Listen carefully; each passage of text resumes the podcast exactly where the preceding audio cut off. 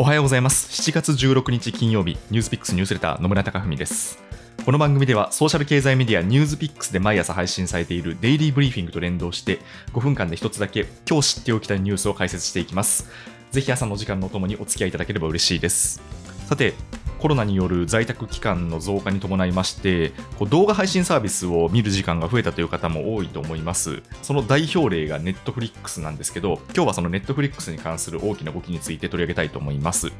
昨日アメリカの報道機関ブルームバーグが報じたところによりますとネットフリックスがビデオゲーム分野に進出する計画だということです14日の発表によりますと同社は新たな事業推進の責任者として Facebook の元バイスプレジデントでゲーム会社エレクトロニックアーツの元幹部のマイク・バーデュ氏を採用しました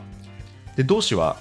エレクトロニックアーツでスター・ウォーズシリーズやプラント VS ゾンビなど人気モバイルゲームを手掛けまして Facebook では VR ヘッドセットオキュラス向けゲームを担当するバイスプレジデントを務めていました、まあ、そういった人材の獲得もありましてブルームバーグが報じたところによりますとネットフリックスは今後1年以内に同社の動画配信プラットフォームでビデオゲームの提供を目指すということです。ちなみにこういったですね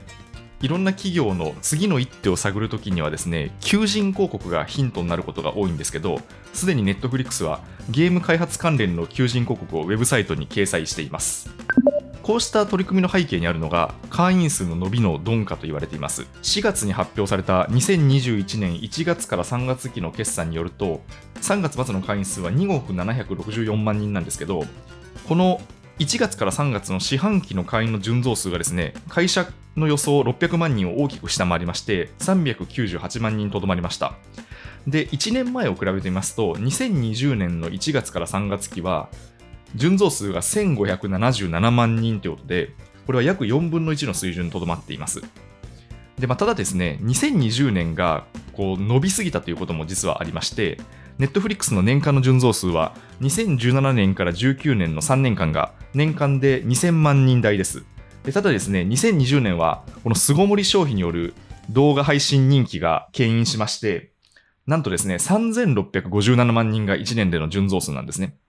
で、こういったサブスクリプション企業はですね、会員数がこう一気に伸びたタイミングがあると、まあ、そこから解約が増えたりとかですね、あとは需要を先食いしてしまうってことがありまして、得てしてその翌年は成長鈍化に直面します。で、ネットフリックスもその例外ではなくてですね、この2021年にかけて会員数の鈍化が続いていまして、現在のペースが続くと、2017年の年間約2000万人というペースにもいかない数字になっています。その間にまあ日本でもそうだったんですけど、値上げをしっかりと行って成長は維持しています。ただですね、サブスクリプション企業にとっては会員数が一番の指標になるためですね、次の手を打つべき状況になっていました。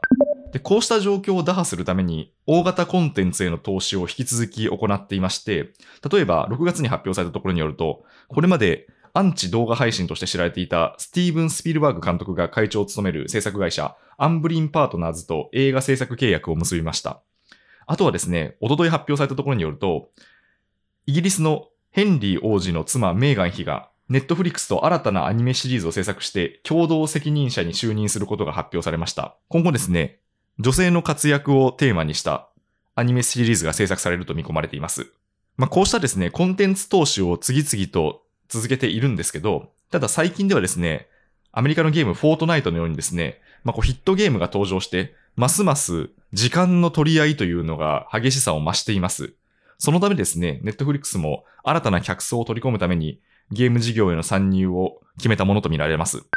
で、このサブスクリプションというビジネスモデルなんですけど、まあ、こう収益が安定するということで、非常にこう2010年代に脚光を浴びたビジネスモデルなんですが、ただですね、ずっと成長し続けるのはなかなか難しいという状況がありまして、一定数の顧客を取ってしまうとそこから先なかなか伸ばしづらいというところがあります。なのでですねその場合さらに成長させたかったら別のパイを取りに行くということが必要になってきましてまあこういったネットフリックスのような巨人であってもその原則にこう例外ではないということがですね改めて感じられるニュースだと思います。ニュースピックスニュースレター野村貴文でした。Spotify や Apple、Voicy などでお聞きの方はもしこの番組が気に入っていただけましたらぜひフォローいただけると嬉しいです。それでは良い週末をお過ごしください。